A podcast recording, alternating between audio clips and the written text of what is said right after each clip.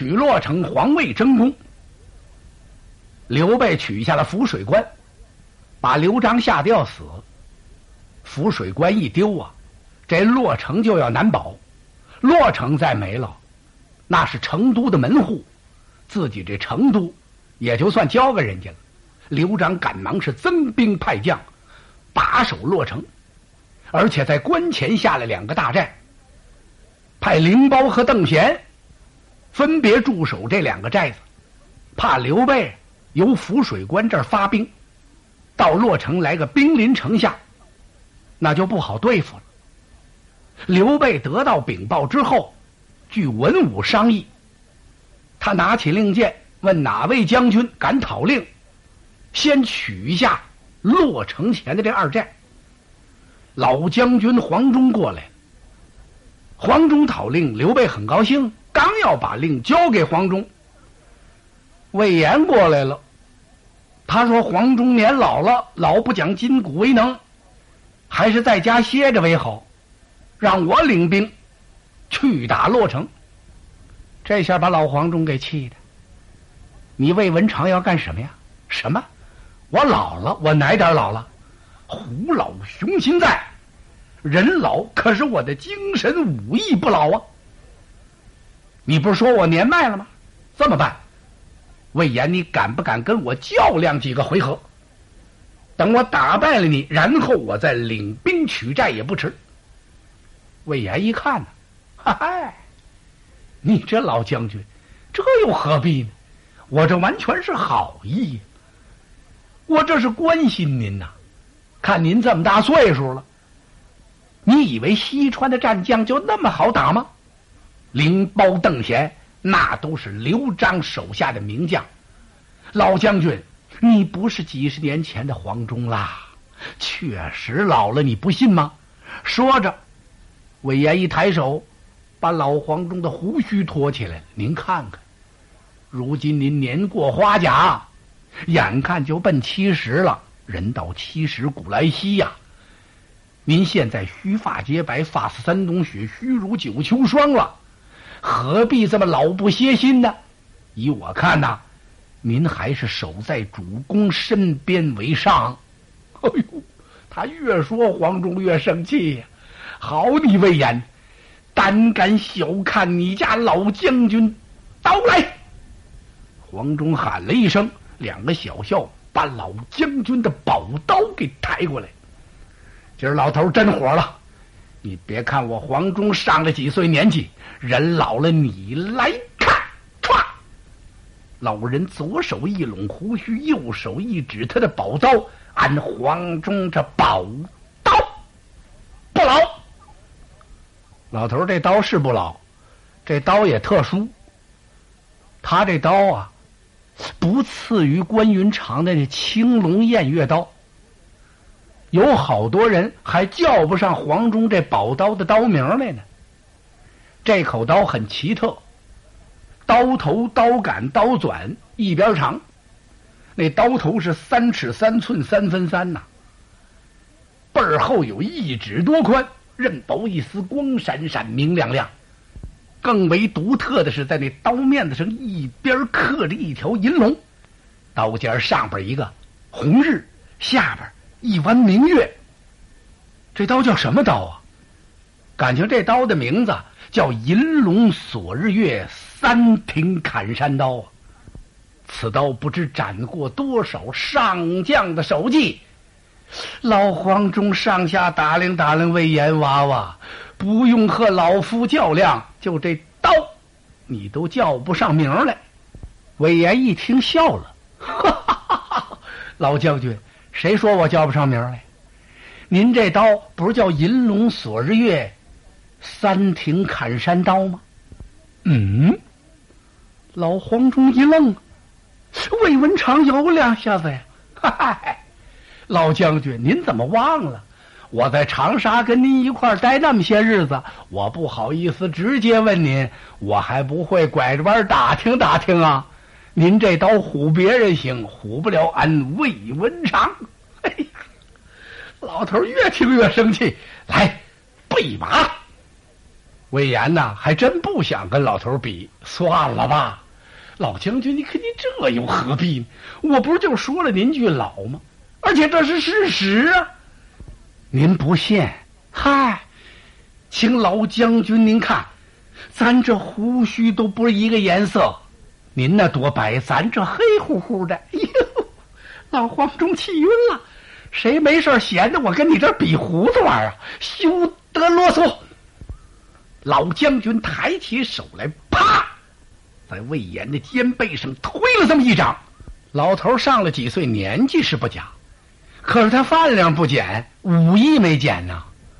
现在还是日食斗米，两臂一挥有千斤之力，这巴掌推的，您倒悠着点啊！腾腾腾，哎呦！魏延呐，让他给推出去好几步远，上身一摇，差一点栽在地上。这下魏延可有点挂不住了。他回过头来一看，黄忠老将军站在那儿，正手捻银髯，面带冷笑看着魏延呢。心说：“怎么样，魏文长，老吗？”这一巴掌可把魏延给推急了。本来魏延是一番好意，他真心实意想让老黄忠在这歇息着，他去夺寨。没想到老将黄忠翻脸了，当着这么多文武，魏延的脸往哪放啊？这巴掌让人给推的。魏延本来生的是面如重枣，紫红色的脸，现在啊，都气黑了。好啊，黄忠。你真是老不知道好歹呀！那你可怪不得你家魏将军了。今天未出兵破寨之前，我先让你老黄忠当众出出手，刀马伺候。魏延也火了。这魏延呐，自从跟着刘备来取西川，他这脾气呀，有点见长。怎么回事呢？刘备这次取西川，带的战将不多呀。关羽、张飞、赵云都没来，跟着军师诸葛亮镇守荆襄。刘备只带来了黄忠和魏延，还有刘封、关平两位小将，那还晚着一辈呢。所以有的时候魏延坐在那儿，往左边瞧瞧，右边看看，他把嘴一撇，笑了。他笑什么？这次跟随主公取西川，舍我魏延其谁也？那老黄忠在他的心目里呀，确实是老而无能了。所以魏延今儿个才敢争功抢令。老黄忠啊，就怕说他老。这老头也真急了。魏延一看黄忠翻了脸了，自己这气火也按不住了。你看我这一番好心，这不白搭了吗？这可真成了一块好肉埋在饭里了。你怎么不知道我心疼你呢？你要跟我比试啊？魏文长拒你不成？他吩咐一声：“来，抬刀备马。”俩人真要打起来了。哎呦，可把刘备紧张坏了。开始啊，刘备坐这乐呵呵的看着呢，两员武将。为攻城夺寨争执几句，这是个很平常的事情，算不了什么。现在一看啊啊，哎呦，打起来了！哎，不行不行！刘备赶忙离开座位，跑到外面来，左手拉住魏延，右手拉住黄忠。哎呀，二位将军，你们这是何必呀？为了争夺敌寨，何必动这么大的肝火呢？你们跟随刘备来到西川，一路辛劳啊！现在咱们在西川这儿还没站住脚呢，武将才来了几人呢？我刘备就倚仗二位将军，你们想想啊，没和敌军作战，你们先翻了脸动手了，二虎相争必有一伤。你们好比是我刘备的左右手啊，如果伤倒一人。那叫我刘备还怎么能够在西川创基立业呀？哎呦，刘备这几句话说的呀，眼圈都红了。他真动了感情了。刘备真怕这二将在这儿打起来，那当然了。作为刘备来说呀，他的心情很复杂，心里头很不好过。自己带兵取西川来这儿这么长时间了，现在才得过了一座浮水关，还不知道这荆襄九郡怎么样。自己在这儿待着时间长了，西川拿不过来，荆襄再丢喽，我上哪儿待着去呀？为了这个事儿啊，刘备是日夜不安呐。今天眼看着二将为争功取洛城，这要真的反了目，伤一个，叫我怎么办呢？这位刘皇叔啊，又要哭。庞统军士赶忙过来解围。好了好了，主公您不必担心，打不起来。这是个好事情啊！刘备一听什么？哎呀，庞军士。这眼看二将都要动武了，还是个好事情。当然了，他们为争功夺城，这不是好事儿吗？如果说各个将校都这样，主公无忧了。二将反目吵架不好，但是您还得看到另一面，什么呢？看到士气。打仗打的是什么呀？就是士气呀。您看咱这士气多旺啊！刘备一听是啊。一会儿不乱套了，刘封再跟关平打起来，我再跟军事你吵起来，咱们干脆甭得这西川了。不过刘备没说，庞统军师看出来，说这样吧，老将黄忠您也压压气，魏延将军也不要上火。你们不是都想要夺寨吗？探报说的很清楚，洛城啊，城前有两个大寨。离城六十里地，扎在一座山的左右两处。左寨是灵包，右寨是邓贤。这么办？我现在给你们二位将军黄忠、魏延一人一支令，你们各领精兵五千，谁第一个把敌寨夺下来，谁就是头功一件，主公必有重赏。你们看怎么样？黄忠、魏延一听，呃嗯，愿听军令。那好，庞统军师当即传令，让老将黄忠领五千精兵取敌之左寨，去打灵包；让魏延也领五千人马去右寨打邓贤，不得违误。遵令。魏延、魏文长把令箭接过来，他一手持大令，一手捻长髯，转过脸来，撇着嘴看了一看老将黄忠，把头一晃，哼，腾腾腾走了。老黄忠愤愤然的瞪了魏延一眼，也回了大寨了。刘备向庞统称谢呀：“军师，您可真有办法呀！”若不是军师好言解劝，二将今天必然要争斗起来呀！那可把我为难坏了。主公不必谢我，您呐也赶快收拾收拾，带领着小将刘封、关平去接应这二位，唯恐啊黄魏二将在中途路上还要发生争执。呃，哎。刘备一听，军师，您想的太周到了。对呀，在这儿没打，说不定到了敌寨跟前，这二位许打起来，那更麻烦了。我去吧。呃，军师您呢？我在这儿镇守浮水关，接应主公。哎呀，刘备暗挑大指啊！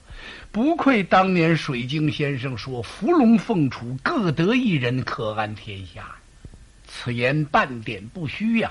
今日看来，伏龙凤雏两位军师皆用兵如神。刘备是打心里往外那么佩服。不说刘备这佩服着了，咱们再说说这老黄忠。老将黄忠回到大寨，这气儿压根儿也没消。当时传令啊，今天晚上咱们是四更造饭，五更整装，天明进兵，不得有误。这得快着点当然了，兵贵神速嘛。老将军黄忠刚安排完，魏延那儿知道了，怎么回事？感情魏延呐，派一探报来，好嘛，他打发个奸细来，就不能叫奸细了，反正都是自己人呢，自己人也得悄悄的打探。这中军打探明白了，回来了，一见魏延，启禀将军，老将军都布置完了。嗯，我来问你，他怎么安排的？老将军打算四更造饭，五更整装，天明进兵。嚯！魏延听这儿点点头。啊，老头真卖力气啊！打算起个大早。嘿，你起早啊？我比你更早着点儿。咱们呢，三更造饭，四更整装，五更进兵。遵令。哎，回来回来。中军一看，怎么了？不行。这只能差一个更次，老将黄忠用兵很有办法呀，跟他差一个更次，抢不到他前边去，我还得比他早着点儿咱们这么着，二更造饭，三更整装，四更进兵。嗯，就一将军，哎，你回来回来。这中军差点乐了，心说：我们魏延将军没这样过呀，这怎么这么婆婆妈妈的？将军还有什么吩咐？我说，咱们起兵的时候，一不许点炮，二不许击鼓，把咱的旌旗呀，全都给我卷起来。人招软甲，马摘銮铃，静悄悄的进兵，千万别让老黄忠察觉喽。啊，中军这才明白。怪不得我们魏延将军这么神秘，感情跟老头那变着戏法呢。嗯，遵令，中军安排去。这下魏延、魏文长乐了，他望着老将黄忠的大寨，嘿嘿，老头你等着吧。今儿个夺大寨没你的份儿。这首功啊，魏文长立啦。呵，魏延这激动啊，哎。这魏延呐，要论刀马武功、兵书韬略，他还是真有两下子。可是他也有个毛病，他是争功好胜。这个人呐，爱激动，一争功，脑袋一热，有时候就忘乎所以了。这可是魏延将军一个致命的弱点呐。可三更天，他这一拔营起寨，跑得这快，走到半路上。他又想起个主意来，我不是奉令打敌之右寨邓贤吗？老将黄忠打左寨取灵包，今儿个我给他全包喽。我先去打左寨，等捉了敌将灵包之后，回过头来我再去取右寨捉邓贤。我给他来个一举两得，两攻齐战。等老将黄忠来了，什么都没他的了。我看老头怎么办？谁让您来晚了呢？如果那时候老头再跟我发火啊，嘿，我就把这功劳让给你一个，这对得起您了吧？这魏延呐，他不去打邓贤，绕道，他奔左寨下来了。眼看快接近敌人的营寨了，这时候这天还没亮呢。您说这魏延起的多早得了？就在这时候。猛听路边一声炮响，跟着一阵喊杀声。嗯，魏延一愣，看前面旗帆招展，袖带飘扬，为首一将，正是灵包啊！他在马上鸣枪冷笑：“呵呵呵，来者莫非是刘备手下的魏延、魏文长？哎呦，感情人家认识他。”魏延乐了，嘿，有点意思。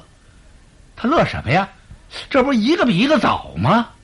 啊，老将军黄忠啊，准备起个大早。可是我抢的老将黄忠前边了，比黄忠早了一大块。嘿嘿，等来到敌寨这儿，感情人家早有准备，全伏在路边这儿等着我呢。合着灵包领着他的人马是一宿没睡啊，这倒不错，这可真应了那句话了：夜眠清早起，又有早行人呐。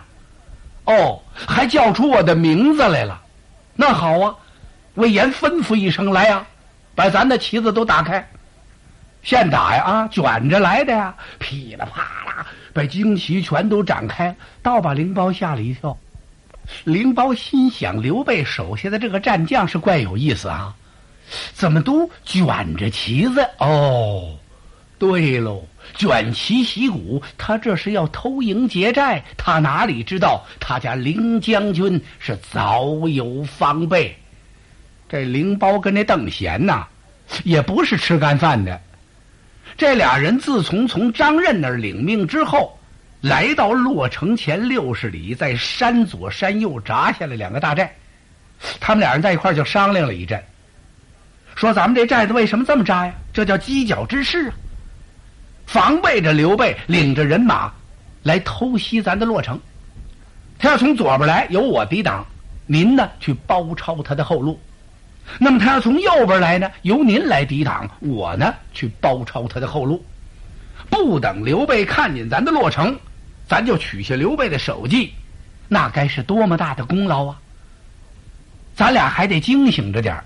所谓惊醒呢，就是别把人马全都屯在寨内。那样一来，如果汉军突然来打咱们，可就有点措手不及了。怎么办？咱俩互相值班儿。今儿晚上您领着人马在寨外是伏路埋伏，我呢明儿晚上的，咱们总有一批人马在外边，一批人马在寨内。一有动静，咱们就相互接应。他们是这么安排。今儿晚上啊，感情是灵包的班儿，让魏延赶上了。您别看魏延跟老黄忠说，说西川这些武将都不好惹呀，一个个血气方刚，武艺超群。可是要轮到魏延取川将啊，他就不把这川将放在眼里了。要不怎么说魏延近来长脾气呢？既然知道你家魏文长的美名，你是何人？我乃灵包是也，无名小卒，连个兵都不够，卒！天兵已到，还不下马受首，等待何时？呵，魏延之神气呀！灵包心说：“这是要干嘛呀？”哦，你有点本领，那也不至于这样。连你带你家那个主公刘备办的，这都是什么事儿啊？我主刘璋把你们请到西川，是为了助我们一臂之力呀。现在你们可倒好啊，进了门来赖这儿就不走了，抢夺了我们的浮水关，今儿晚上又来偷袭我的大寨，还如此之狂妄。魏文长，你哪里走？说着，灵包往前一催马，鸣枪就刺。使了个毒蛇寻穴，点钢枪直刺魏延的胸窝呀！魏延是以逸待劳，不慌不忙的怀中抱月，把大刀这么一拖，没用多大力气，喊了一声“开”，一下就把灵包的枪头给崩出去了，震得灵包两手有点发麻呀！哎呦，灵包心说：“这魏延、魏文长名不虚传呐。”就在二马错蹬这时候，魏延使了一个凤凰单展翅功，撇刀莫秋斩呐，好危险！灵包知道他有这手，早就把架子拉上了。在二马错蹬这一瞬间，他看魏延那身子这么一扭，心说坏了，他要给我来个脑后摘心。这时候，灵宝往下一俯身，歘一下把枪往后这么一背，使了个背剑，啪！这一刀正砍在那枪杆上，啪！灵宝把马圈回来，两个人就打到一处了。在火把灯光照约下，这一场战大战了三十几个回合。嗯，魏延觉得奇怪啊，林包的枪法不错呀，今天居然能在我跟前走几十个回合，嘿嘿。我要斩不了你，我怎么去打邓贤那个大寨？啊！这时魏延心里有点着急呀。现在天渐渐的已经亮了，可就在这时候，忽然间呢，汉军后队乱起来了。魏延奇怪，这怎么回事？怎么阵脚乱了？他赶忙往回这么一带马，怎么回事？有人前来禀报骑兵将军，有川军一哨人马偷袭了我们的后队，请将军定夺。魏延一听，不要慌，有乱者斩，谁捣乱也不行。偷袭后队就跟他打吧。就在这时候啊，听灵包那喊上了：“魏文长，你就下马受俘吧，你走不了了。”灵包这一喊，他手下三军全喊起来了，喊杀声震天，震动山谷，山谷有回声。哎呦，也不知道川军有多少人马。魏延告诉他手下的三军别乱呐，可这时候他心里也有点慌了，没有心思恋战了。按着魏延的本领来说呀，别说这一个灵包，再饶上一个，他也毫无惧色。不过现在魏延龙眼神这么一看呢，哎呦，来的时候没敢点火把，他是猫着黑来的。现在天亮起来了，他一看这个地势啊，不好，这地势太狭窄了，除去陡峭山峰啊。